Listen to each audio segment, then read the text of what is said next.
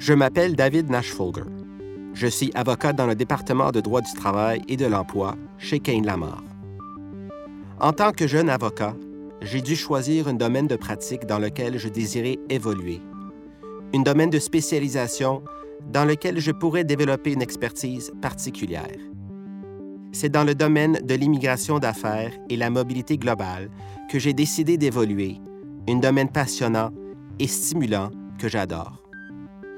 Toutefois, je ne me suis pas joint à Kane Lamar uniquement afin d'exercer ma pratique en droit de l'immigration. J'ai pris la décision de me joindre à l'équipe parce que c'était le premier cabinet d'avocats m'encourageant à me développer autant sur le plan personnel que professionnel.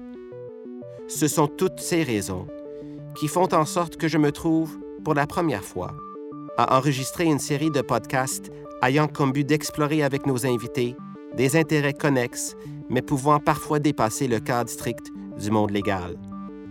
Aujourd'hui, la gestion de crise avec le professeur Bernard Motulski, chaire de relations publiques et communication marketing, l'Université de Québec à Montréal.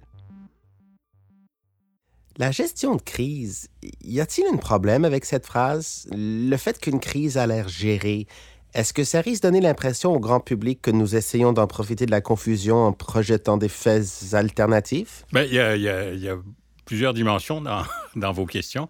La première, c'est euh, on, gérer une crise, ça ne veut pas dire qu'on planifie une crise. Ça ne se planifie pas une crise. Justement, le principe de la crise, c'est on ne l'avait pas prévu.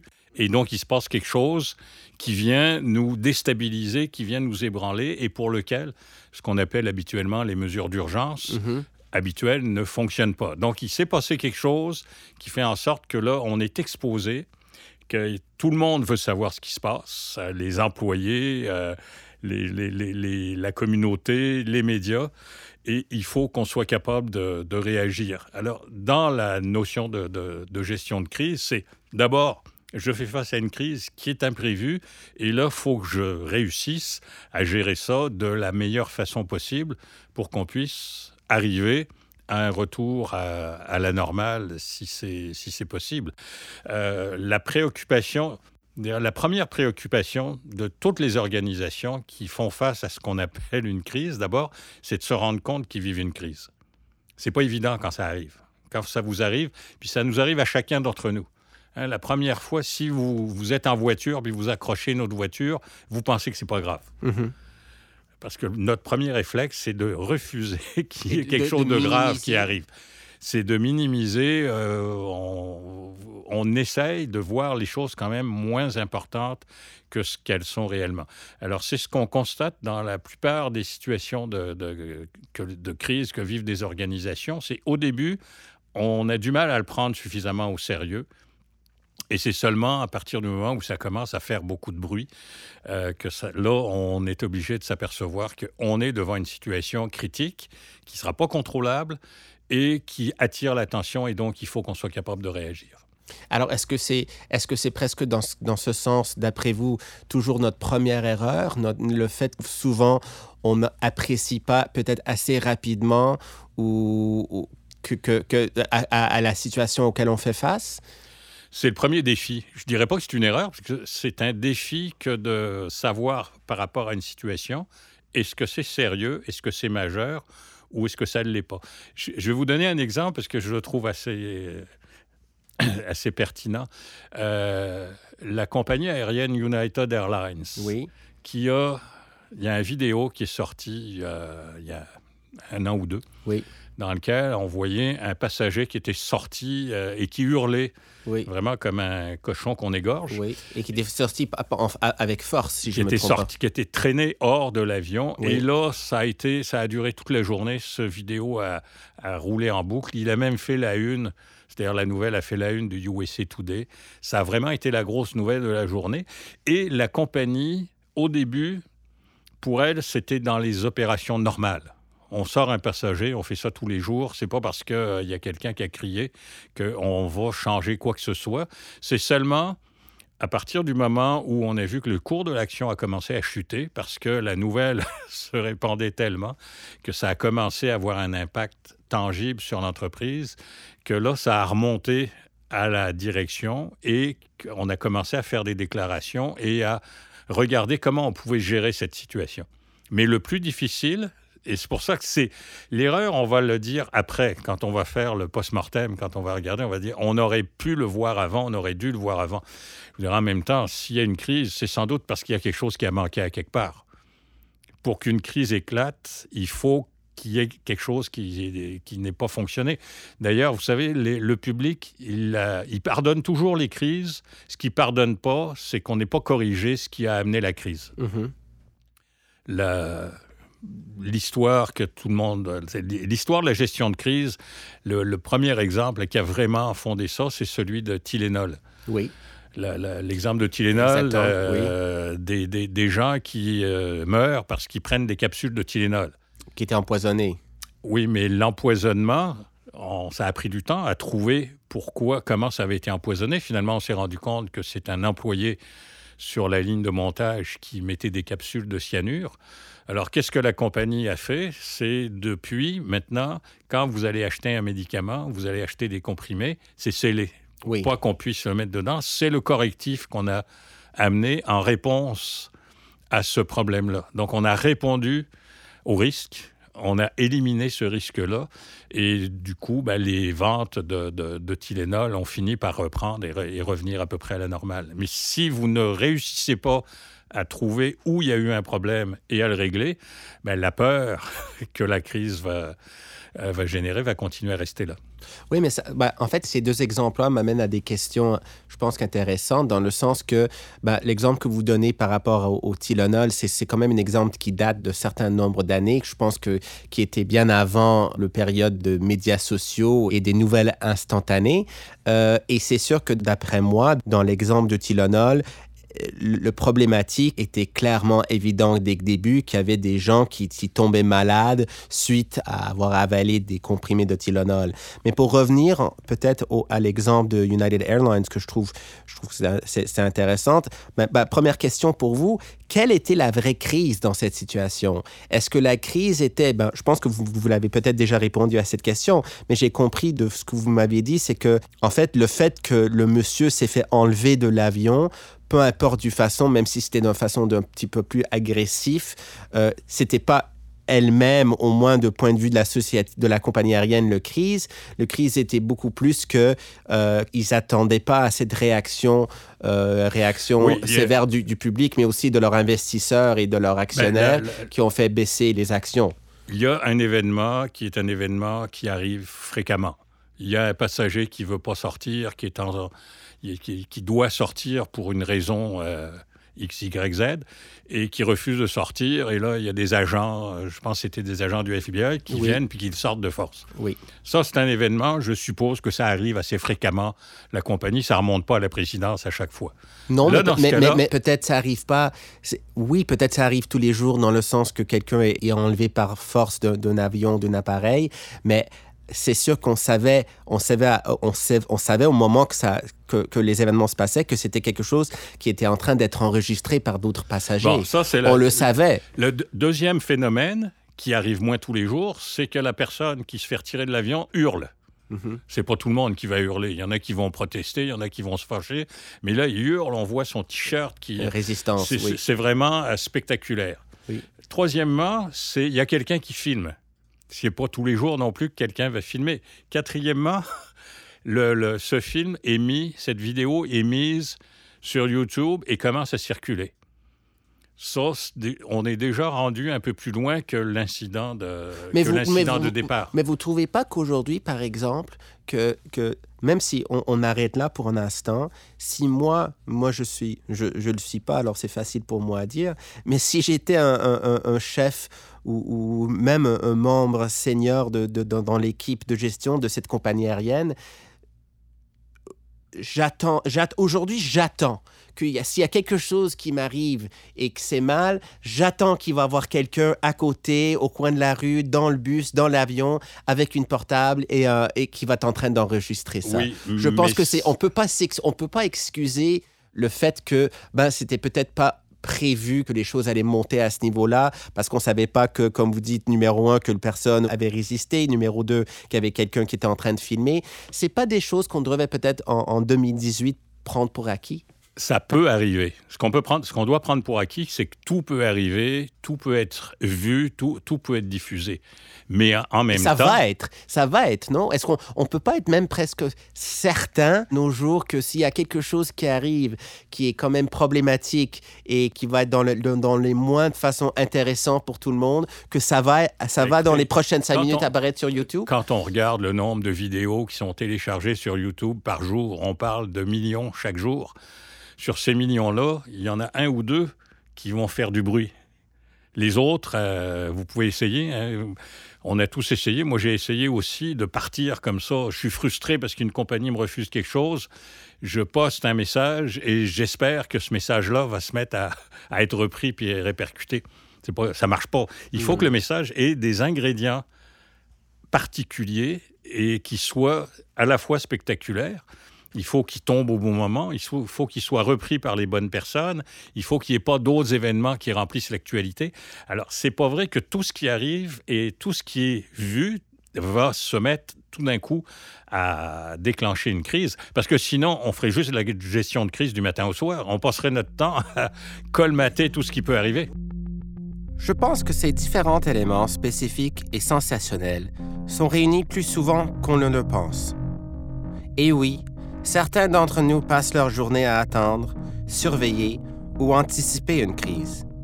Peut-être sommes-nous devenus trop névrosés en tant que société. Ou peut-être alors que notre monde est maintenant un monde où tout est capturé, où tout peut devenir viral en l'instant de quelques secondes, et dans lequel nous pouvons être assurés que, quoi qu'il nous arrive, si c'est vraiment assez terrible, tout le monde le saura. Comme si j'étais expulsé d'un avion avec un petit peu plus de force que prévu.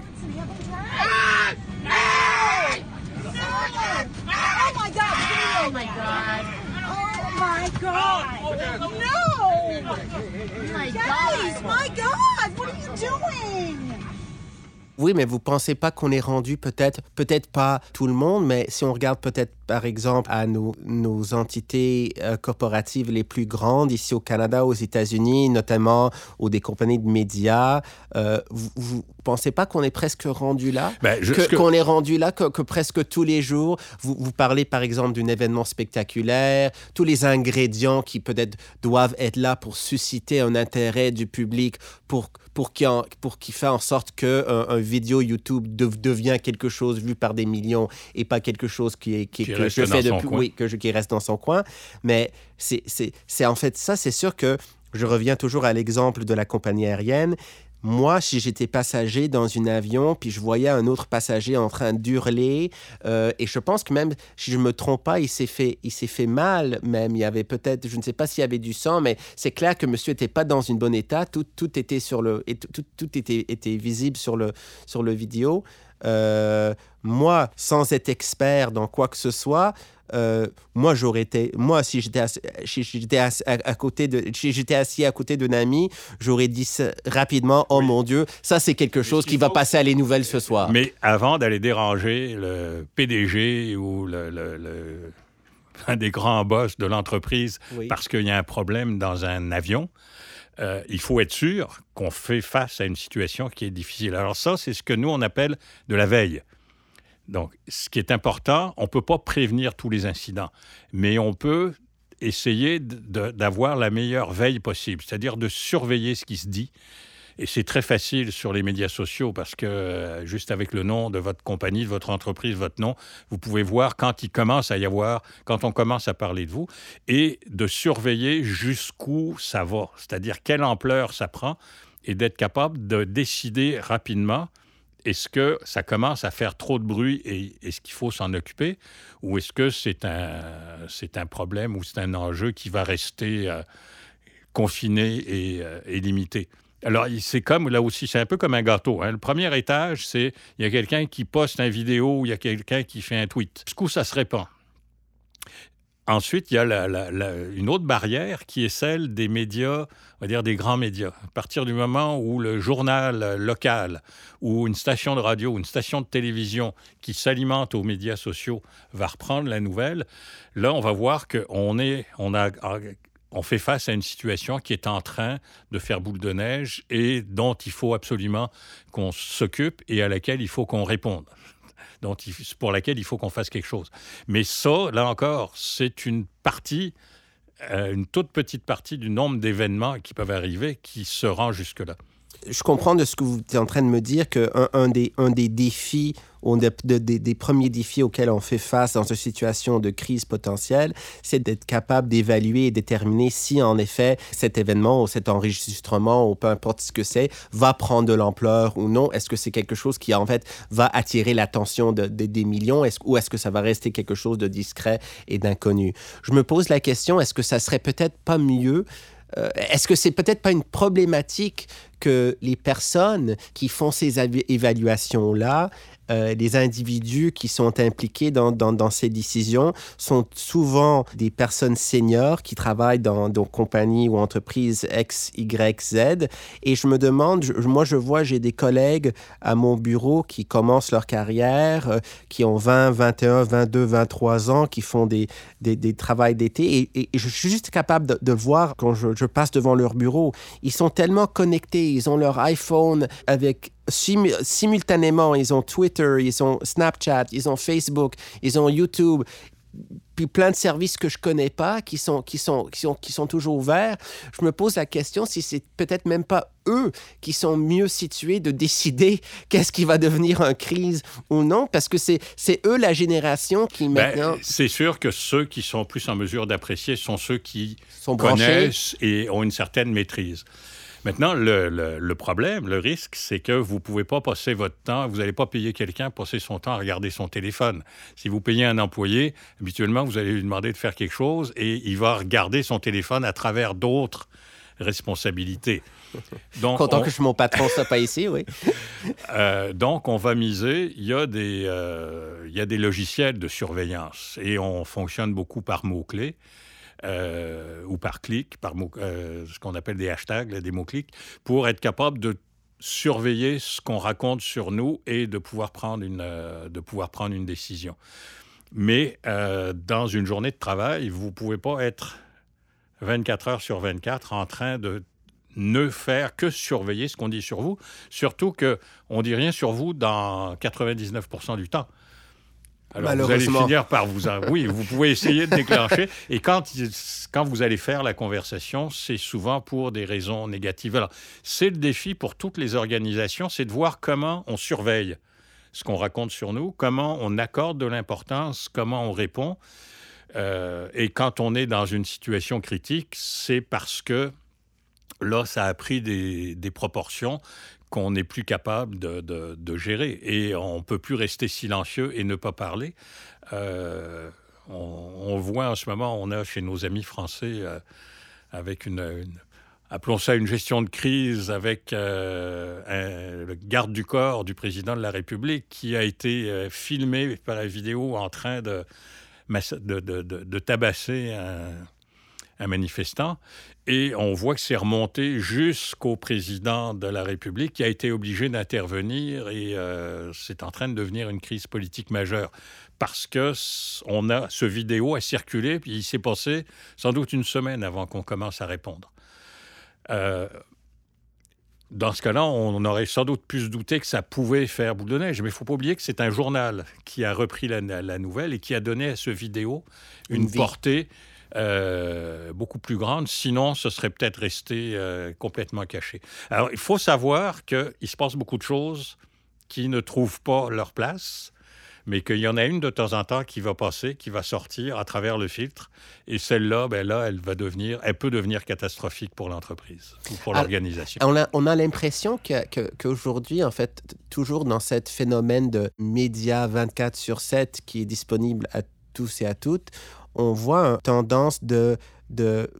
on, dirait même qu'il y a, une envie euh, que, que le, public général ou certains cherchent des crises, cherchent que, que cette côté spectaculaire euh, que vous avez mentionné dans le contexte de, de monsieur qui était enlevé euh, avec force de l'avion, cette côté spectaculaire, c'est presque quelque chose qu'on qu cherche, euh, qu'on qu a envie de voir, qu'on a envie de digérer. C'est pour ça que, pour ça que j'ai toujours, moi, euh, de, la, de, la, misère à comprendre qu'une un, une, grosse entreprise entreprise, une grosse compagnie peut échapper euh, ou peut vraiment faire une erreur et, et, pas constater immédiatement que quelque chose ou une série d'événements vont en fait prendre une ampleur beaucoup plus qu'on qu imagine. C'est presque, c'est presque ça l'atmosphère dans laquelle on, je trouve qu'on qu on vit qu'on qu vit maintenant. C'est-à-dire que s'il y a quelque chose de bizarre ou de mal ou, ou, ou, quelque chose de problématique qui arrive, il y a cette, il y a cette envie, il y a cette, il y a cette faim pour y connaître, pour partager le. Ces, ces, ces... Vous, avez, vous, avez, raison, mais il faut pas forcément nourrir ce besoin de spectacle parce que si vous avez, puis on voit souvent quand il y a des employés qui sont mis en cause et qui sont dénoncés publiquement. La plupart du temps, les, les, employeurs sont tenus à la confidentialité des dossiers de leurs employés et ne mmh. peuvent pas répondre. Mmh. On l'a vu dans le cas de. C'était Gomeshi, oui, Radio-Canada. Radio-Canada, oui. Euh, ben, c'était pas Radio-Canada. L'animateur, oui. CBC. Oui, CBC. Euh, au départ, il a été condamné dans l'opinion publique par tout le monde comme étant un harceleur. Et euh, finalement, devant les tribunaux, il n'a pas pu être condamné. Il, il a été, euh, il n'a pas été condamné par un, un, tribunal. Oui, mais d'après moi, en fait, d'après moi, c'est une, c'est une forme d'injustice parce que ça, ça, le fait qu'il n'était pas reconnu comme coupable euh, devant un tribunal dans le même sens que, que le public lui a, lui, lui, lui, a, lui a reconnu coupable, a, a, finalement, ça n'a ça, ça, ça pas beaucoup changé. Aujourd'hui, les impressions que le, je pense que le, public en général, euh, peut-être même les femmes notamment, parce que c'était une situation qui impliquait euh, sa comportement avec des femmes, je pense que, que, peu importe la décision d'un tribunal, euh, la, décision a été prise. Euh, au, au, sein du public. Oui, mais ce que je veux dire, c'est que pour CBC, CBC s'en est relativement bien sorti. Euh, elle n'a pas alimenté le, et ne pouvait pas de toute façon alimenter la curiosité dans laquelle euh, on aurait voulu avoir son dossier puis savoir s'il y avait eu d'autres s'il y avait déjà eu des sanctions s'il avait eu des avertissements ça c'est de l'information qui pouvait pas que l'employeur n'avait pas le droit de sortir. Oui, mais, mais peu importe, moi, comme membre du, public, j'avais en fait l'impression qui est toujours avec moi, ça date d'un certain temps, mais, mais le, le, mes souvenirs sont toujours que c'est sûr qu'au tout début, euh, il y avait un, un certain euh, responsabilité qui a été mis encore une fois par la public en général sur euh, CBC pour, pour dire ben, comment est-ce qu'ils ont. C'est sûr que c'est Gian Gomachi n'était pas un, un, employé inconnu, c'était pas un, un, simple euh, euh, euh, fonctionnaire perdu dans une hiérarchie de 10 000 personnes.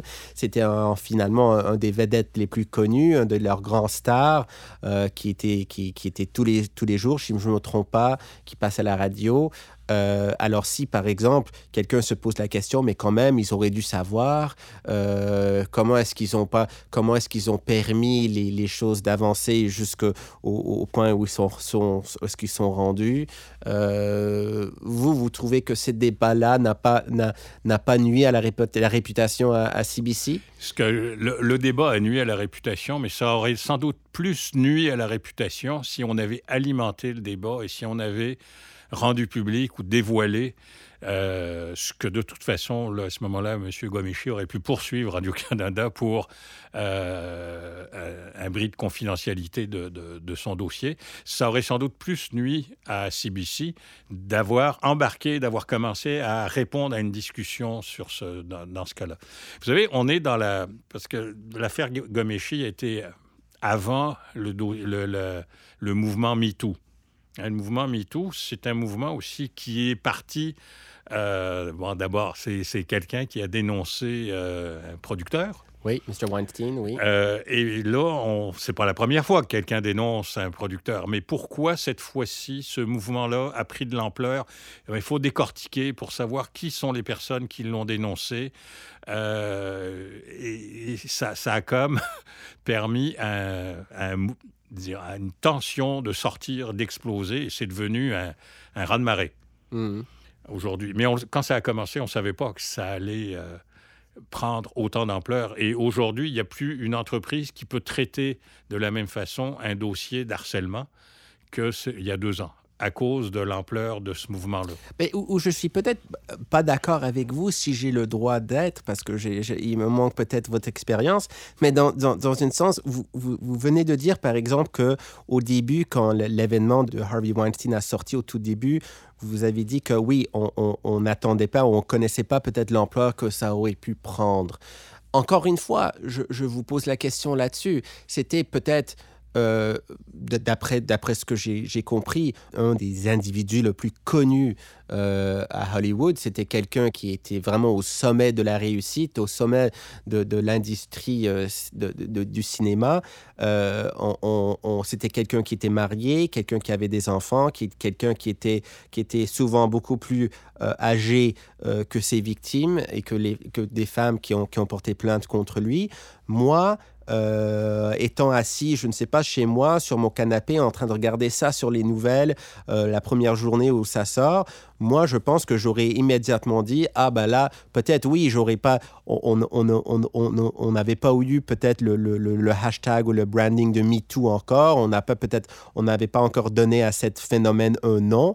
Mais je pense que j'étais moi-même moi-même capable de voir OK, ben ici, on a quelque chose qui est grave. On a quelqu'un très, très connu euh, qui est accusé de comportement euh, criminel dans certains cas envers des comédiennes qui étaient très très connues eux-mêmes, qui n'étaient pas connues, qui n'étaient pas vues nécessairement comme des, personnes qui étaient, vulnérables. Moi, on était chez moi, entouré des quatre murs de mon salon. Moi, j'étais capable à ce moment-là d'apprécier, ben là, on est, au, début de quelque chose qui va sans doute prendre de l'ampleur. Euh, moi, je ne pouvais pas savoir l'ampleur que ça, allait prendre et pas savoir non plus, parce qu'il ne faut pas oublier que les fausses nouvelles, ça existe aussi. Alors, c'est facile pour n'importe qui qui veut se venger, qui veut dire du mal, de dénoncer quelqu'un sans qu'il y ait non plus de, fondement. Ce qui a fait que le mouvement MeToo a pris de l'ampleur, c'est la convergence et le nombre de personnes qui ont dit moi aussi, moi aussi, j'ai été victime. Moi aussi, j'ai vécu ça. Euh, on a vu la même chose euh, au Québec avec euh, le, dossier de Gilbert Rozon, par exemple. et on a vu que c'est à partir du moment où il y a une victime alléguée qui a témoigné à visage découvert que ça a libéré aussi d'autres personnes qui se sont mises, elles aussi, à dénoncer ou à, à, raconter des histoires qui leur seraient arrivées. Mais et c'est pour ça que dans, pour qu'un tribunal condamne, on a des règles qui font en sorte qu'on ne peut pas condamner quelqu'un sans avoir un certain nombre d'éléments tangibles. Oui, mais euh, ces, règles n'existent aucunement dans l'espace public. Je ne suis pas tout à fait d'accord que ces règles n'existent pas dans l'espace public parce qu'on est chacun, chaque fois qu'on est face à un message, il y a des messages qu'on croit, il y a des messages qu'on ne croit pas. Et il y a des messages, souvent, si, si ça va dans le sens de ce qu'on pense, on va y croire. Mais si ça va à l'encontre, euh, là encore, en, ce moment, euh, Mr. Bean, vous connaissez Mr. Bean? Oui, en Il y a régulièrement, ça fait deux jours que sur Facebook, moi, mes amis, ils annoncent qu'il est mort. Ah, c'est vrai? Je ne savais pas. Mais il n'est pas mort. il n'est pas mort. Ça fait 15 fois qu'il est mort. Fidel Castro a été, a été tué comme ça pendant des dizaines de fois. Oui. Euh, alors, vous pouvez avoir des amis, vous pouvez voir des messages qui vont circuler et qui vous font croire à une, une nouvelle ou une information, mais qui n'est pas fondée, qui est fausse, souvent parce que les gens l'ont pas reprise. Alors, je pense qu'on a tous, face à ce qui circule partout, on a tous une, euh, une, obligation et souvent une attitude de dire est-ce que ça se peut? Pas forcément. Ben, une, obligation, peut-être oui. Euh, une attitude, peut-être peut-être moins. Vous, vous êtes académique, vous êtes, vous êtes professeur euh, d'université publique, vous avez un, long carrière, vous avez un certain ben, tout d'abord probablement responsabilité, mais aussi une habitude de vous interpeller euh, à, ces sujets d'une façon différente. Peut-être que euh, monsieur, madame, tout le monde, comme on dit, euh, vous avez la réflexe de se poser la question, ben, est-ce que c'est vrai? Est-ce que si c'est un, fait scientifique, est-ce que ça fait du sens? Est-ce que c'est validé? Est-ce qu'on voit les opinions des, des autres? Oui, mais, mais, mais vous, vous, avez dit tout à l'heure que peut-être que vous, vous n'auriez pas pris la même vision des choses de M. Weinstein que moi au tout début. Je me demande si c'est pas peut-être une différence euh, de génération, une différence générationnelle, dans le sens que aujourd'hui, il y a une vaste portion de la population qui ne souvient pas de, disons, qui, sont, qui, qui, ont été élevés dans cette atmosphère de médias constants, de, de médias sociaux, de publications instantanées. Euh, et je, je, je, je, pense que peut-être pour cette partie de la population, la vision est peut-être différente et que eux, ils savent très bien que, bah, ils sont très très peu préoccupés tout d'abord avec euh, la vérité. Euh, ils sont plus préoccupés par la sens, la, la, la, sens, le, sensationnalisme. Merci, oui, le sensationnalisme, euh, le côté spectaculaire des choses, euh, la possibilité d'ampleur. Je pense aussi qu'on voit maintenant que cet accès illimité aux médias nous a peut-être libéré en nous, peut-être c'est moi qui a peut-être un, un, vue très très cynique de l'être humain, mais qui a, qui a quand même libéré entre nous un, quelque chose dans nous de, qui, qui, où on a peut-être parfois heureux presque même, c'était peut-être un peu vulgaire, mais, mais de, heureux de voir des, des, des sommets qui tombent, euh, que, que, que ouais, pour, cette, pour ces raisons-là, je pense que j'aurais. Moi, c'était très clair au moment où, où, l'affaire Weinstein est sortie que oui, ça, ça va être quelque chose de très grand et qui va avoir des répercussions énormes. J'en connais plein d'amis. Euh, filles qui, qui, ont, qui ont déjà subi euh, des expériences, des abus de pouvoir, peut-être pas nécessairement physiques, mais toutes, les, toutes les, les, les, plus grandes questions qui entourent cette affaire Weinstein. Alors peut-être, je ne sais pas, peut-être c'est une raison pour laquelle je l'ai vu différemment. Sur une question de génération, toutes les générations adorent voir les puissants tomber. Ça, ça c'est universel. On, on les envie, mais en même temps, quand il tombe, on est content parce qu'on se dit ça prouve que euh, on n'est pas forcément tous à, tous à l'abri. Alors, les, outils changent, les moyens de communication changent, mais ce, besoin-là d'être attiré d'abord par ce qui est sensationnel, ce qui attire l'attention, ça, je pense aussi, c'est toutes les générations le, le font de cette façon-là. Je peux comprendre que les références au changement générationnel sont délicates. Et peut-être même pas toujours vraies. J'ai des amis qui ont 70 ans et plus, qui maîtrisent les médias sociaux et la technologie beaucoup mieux que moi. Mais l'incroyable progrès, le rythme effréné de la technologie et la façon dont les médias traditionnels ont perdu des parts de marché non pas au profit de leurs concurrents, mais de leurs téléspectateurs, ne sont que quelques façons de comprendre le pouvoir de façonner, d'éditorialiser et de raconter les nouvelles d'une perspective inédite. Euh, c'est plus difficile sur les médias sociaux de choisir ce qui est vrai, ce qui n'est pas vrai, que dans un journal ou à la télévision où, en principe, euh, il y a des gens, des professionnels qui travaillent, qui vont le vérifier, mais on voit qu'avec euh, la, dénonciation sur les fausses nouvelles, les médias sont, tous, sont beaucoup critiqués aussi pour diffuser des fausses nouvelles. Et ça, ça nous condamne tous à, devant toutes les nouvelles qu'on reçoit, à décider, savoir comment je la prends. Est-ce que je l'achète? Est-ce que je me pose des questions? Est-ce que j'en parle avec mes amis? Est-ce que je demande? Et ça, les médias sociaux, ça sert à ça aussi. Ça vous sert. Vous n'êtes pas tout seul avec une nouvelle à la recevoir. Dès que vous avez vu quelque chose, vous allez le partager avec vos amis et dire Hey, as-tu vu ça? Qu'est-ce que tu en penses? Est-ce que tu penses que c'est. Euh, et on en voit, je dirais, un peu tous les jours de ce genre d'échange-là ou de, de, ce type d'information. Ce qui est plus complexe, c'est de savoir à partir de quel moment une information, une nouvelle, un mouvement va prendre une ampleur qui n'est plus arrêtable. Et ça, euh, je peux y croire au début, mais penser que finalement, m'apercevoir que ça fera pas beaucoup plus de beaucoup de bruit. Vous savez, et ça, c'est le, le, phénomène de l'actualité, mais là, on est peut-être moins dans la, dans la gestion de crise, mais un événement qui se passe en Haïti, par exemple, un tremblement de terre, ça fait la manchette, ou le, massacre euh, Rionda ou d'autres euh, phénomènes comme cela, ça attire notre attention. On va se les partager pendant quelques jours et puis deux semaines après, trois semaines après, on est passé à autre chose, on pense à d'autres choses. Pourtant, ils continuent.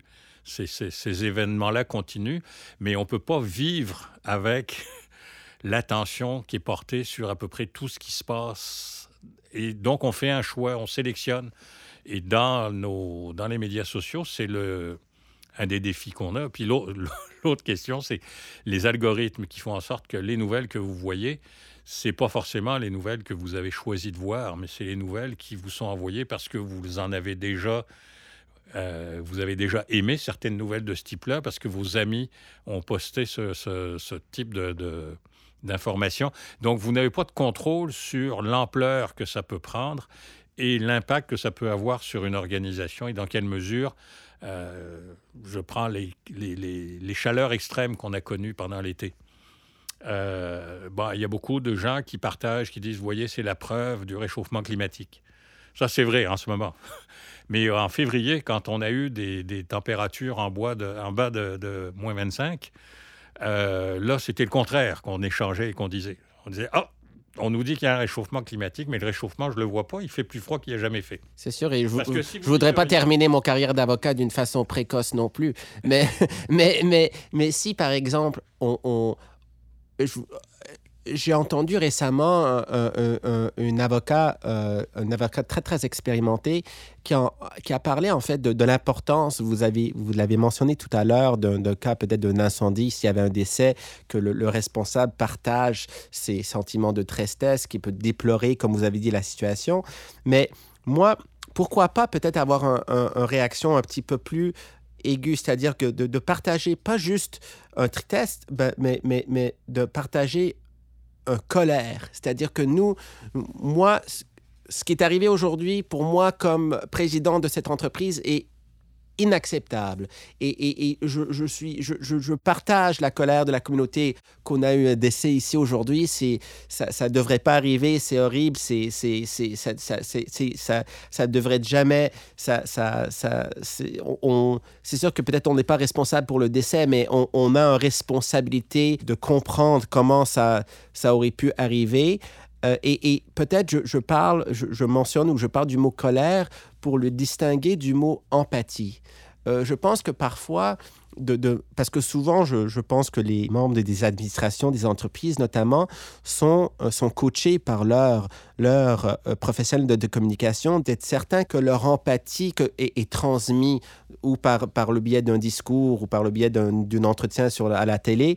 Mais je me pose la question à moi, est-ce que l'empathie, peut-être, c'est presque un petit peu condescendante et que l'aujourd'hui, on devrait peut-être bouger vers, vers une situation différente où au lieu de, de, partager l'empathie, on est, on, est, on est en fait en train de, de partager le colère de la population. C'est ce qui va passer, c'est ce qui est, pour reprendre vos mots, c'est ce qui va être authentique. L'authenticité. Je ne peux pas m'empêcher de me demander si, dans le monde dans lequel nous vivons aujourd'hui, où notre passe-temps favori est de nous regarder à la télévision, nos dirigeants doivent faire part de leurs sentiments et de leurs faiblesses. Il y a peut-être quelque chose dans ce que j'appelle la doctrine Oprah. Tant que nous pouvons nous identifier aux gens, ils se rangeront derrière nous. Si vous ressentez de l'empathie et que vous essayez de projeter de la colère, ça va avoir l'air faux. Si vous êtes fâché et que vous essayez de vous retenir de cette colère, puis de simplement vous contenter de, d'empathie, ça va paraître faux aussi. Alors, le meilleur conseil qu'on peut avoir, c'est devant une, devant une catastrophe, si, vous, si votre réaction est condamnable, ben ça va paraître. Et c'est pas les pas les professionnels en communication, c'est pas les gens qui vont faire les discours qui vont changer quoi que ce soit.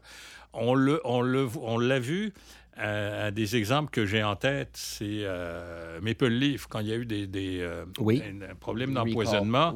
Là, on a vu le président euh, en bras de chemise pendant la fin de semaine être à l'usine pratiquement tous les jours pour essayer d'aider et d'avancer pour trouver la cause, trouver la solution. C'est ça qu'on a retenu. Les gens qui sont d'une autre génération, qui ont connu la crise du verglas au, au Québec, ce qu'ils ont vu, c'est que le président d'Hydro-Québec, il était tous les soirs à la télévision avec un col roulé avec le logo d'Hydro-Québec, juste pour dire, bah, écoutez, voici ce qui s'est passé aujourd'hui.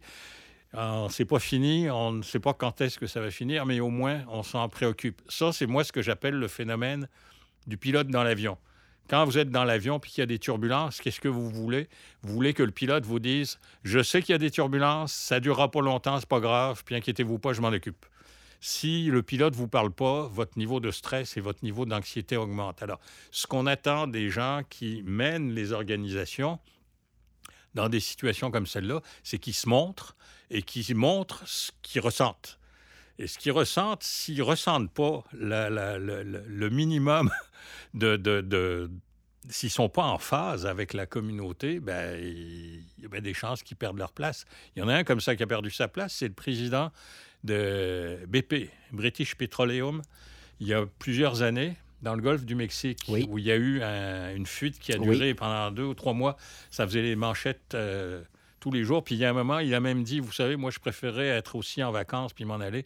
En tout cas, il a perdu sa job une fois que le, la fuite a été colmatée. On l'a remplacé parce que manifestement, euh, il n'avait pas, il, pas été suffisamment en phase avec ce que le public attendait qu'il fasse. Un dilemme auquel de nombreux professionnels du droit et de la communication sont régulièrement confrontés est quelle est l'image de notre client que l'on veut projeter à son auditoire? Quelqu'un de naturel et authentique? Ou encore quelqu'un de bien préparé mais moins authentique? Certains individus sont fondamentalement charismatiques et ont plus de facilité à connecter avec leur public lorsqu'ils donnent l'impression d'être eux-mêmes. D'autres types d'individus ou de situations peuvent être plus inquiétants. Des personnalités plus flamboyantes ou des événements dramatiques nous amènent-ils à vouloir exercer plus de contrôle sur la représentation des événements? Faut-il mesurer cet instinct? Dans quelle mesure notre public peut-il ressentir cette tentative de contrôle? Alors, est-ce, est que, est-ce que ce que je comprends ou ce que je devrais peut-être retirer de ce que vous, de ce que vous, ce que, ce que vous dites, c'est qu'en fait, un des éléments les plus importants euh, quand nous faisons face à, une crise transformative, c'est en fait la qualité de leadership de, notre, de, de, de, de, nos personnels et de, et de nos chefs. Leadership dans, dans le sens que c'est c'est qui les leaders avec qui nous, euh, le public en général, s'accroche le plus, c'est des gens qui sont capables d'être réels, d'être authentiques, des gens qui sont capables à nous, à nous, à, nous, à nous faire comprendre qu'ils partagent les mêmes fragilités que nous. Et qui ils voient la même chose que nous. Et ils voient que c'est sérieux, ils voient qu'il y a un gros problème, ils voient qu'il faut faire quelque chose. Et ils démontrent qu'ils ont la capacité de chercher des solutions et de revenir avec des, avec des solutions plutôt que de se cacher en disant inquiétez-vous pas, tout va bien, dormez, dormez tranquille, bonnes gens, là, nous, on s'occupe de tout. Il faut vraiment. Et effectivement, c'est ça qu'on appelle le leadership. C'est je suis en, mais vous savez, il y a deux sortes de leadership. Hein. Il y a le, le, général qui est au, dans son quartier général, puis qui dit à ses soldats d'aller se battre. Puis il y a celui qui est devant ses soldats, puis qui monte au front avec eux et qui risque sa peau c'est le deuxième qui laisse habituellement des meilleures traces et que je pense de plus en plus, c'est ça qu'on cherche. Et, c'est pas, et, pour revenir en fait à, ce qu'on ce qu'on ce disait tout à l'heure, dans notre, dans notre climat de, de, médias actuels où on, aime voir ce qu'on appelle la réalité sur la télévision, euh, on, veut être capable peut-être de reconnaître de plus en plus que les, les, les que, que, les gens peu importe si c'est des, gros chefs d'entreprise ou des, gens qui ont, qui ont commis des fautes ou qui ont subi des, des, des traumatismes, que de toute façon, la, la, chose la plus importante, c'est qu'on soit capable de reconnaître, de nous reconnaître dans cette personne, que qu'en fait, qu'on est, qu'on, he's like me, c'est-à-dire que on, est les mêmes. On est, c'est un être humain comme nous qui ressent les mêmes choses, qui vit la même chose et sur qui je peux compter, à qui je peux faire confiance. Parce qu'il y a aussi une question de confiance là-dedans. Est-ce que, entre autres pour des employés, est-ce que c'est mon, c'est mon boss? Mais est-ce que je crois que mon boss euh, va être capable d'améliorer un peu les choses et de faire en sorte qu'on va tirer des leçons? Alors, est-ce que dans, dans, dans, dans, ce sens, êtes-vous d'accord peut-être avec l'idée que peu importe la, la, la, situation à laquelle nous faisons face, si jamais on, a une, grosse crise dans notre entreprise euh, demain matin, euh, la, pire chose qu'on peut faire, et malheureusement on le voit toujours, mais la pire chose qu'on peut faire, c'est de rien faire, c'est-à-dire de rien dire, de, de, se cacher des médias, de se cacher des caméras pour, pour dire, écoutez, peut-être même pour des, des, raisons qui sont logiques, d'un certain sens. Écoutez, même par exemple, il y, y, y a, une administration qui va peut-être décider, tant qu'on n'a pas tous les faits, tant qu'on ne comprend pas exactement ce qui est passé, on va rien dire pour éviter des, des, des, mauvaises communications. Est-ce qu'on est, qu'on est, est, qu'on est moins certain aujourd'hui que cette approche est toujours et jamais la bonne approche, qu'il faut toujours, toujours être présent? Je pense qu'on peut dire, on est à peu près sûr qu'il faut jamais faire ça, parce que si on ne parle pas, c'est quelqu'un d'autre qui va parler, qui, dira sans doute pas la, raconter leur que histoire. nous, on voudrait qu'il soit euh, mentionné. Et si on ne sait pas ce qui s'est passé, on peut au moins dire qu'on ne sait pas ce qui s'est passé. On peut dire ce qu'on fait pour essayer de le trouver. Il y a toujours quelque chose dont on peut parler, qu'on peut expliquer, pour dire voici ce qui, en ce moment ce qui est en train de se faire. Et dans deux heures, dans trois heures, je reviendrai pour vous expliquer ce qu'on a constaté. Même si on n'a rien constaté, je viendrai pour au moins vous montrer qu'on continue à travailler là-dessus. Vous savez, les entreprises, ils ont peur de la transparence. Ils ont peur de la transparence. Pour moi, c'est quelque chose qui est assez logique, mais, mais encore une fois, je, je parle de, quelqu'un de ma génération, de, ma place dans notre société, mais il, reste beaucoup, beaucoup de d'acteurs corporatifs qui sont assez importants, qui sont assez grands, qui ne croient pas dans la transparence. Et, et, et on, on, peut même dire que dans certains cas, ils ne croient même pas dans, dans, dans le leadership, dans, dans, dans, dans, le, dans le sens qu'on a mentionné, dans le sens qu'on a décrit. Mais je vous dirais beaucoup aussi qu'au-delà de ce qui peut être euh, générationnel ou euh, euh, lié à des... Des, des, des, des, peurs, mais ce que je constate beaucoup, et avec tout le monde, et ça commence même avec les étudiants, même chose, euh, si, vous, si vous avez peur de communiquer, si vous avez peur des médias, si vous pensez que le reste du monde est juste là pour vous planter, vous ne serez pas capable de faire ce genre de travail-là. Ça se travaille, ça se prépare, ça s'apprend. Comment être capable de, de, de communiquer de façon efficace. Être transparent, ça ne veut pas dire être naïf. Ça ne veut pas dire dire n'importe quoi, ça ne veut pas dire se pendre, puis donner la corde pour se pendre. Ça veut dire être capable d'expliquer simplement ce qu'on ressent, ce qui se passe, ce qu'on fait, mais le dire de façon simple et euh, de façon qui ne soit pas complexe. Les scientifiques ont du mal à faire ça, les gouvernements ont du mal à faire ça, je dirais. Tout le monde a du mal à expliquer simplement les choses comme elles se passent et ça peut s'apprendre professeur Bernard Mortulski, l'Université de Québec à Montréal. Merci beaucoup. Je vous en prie.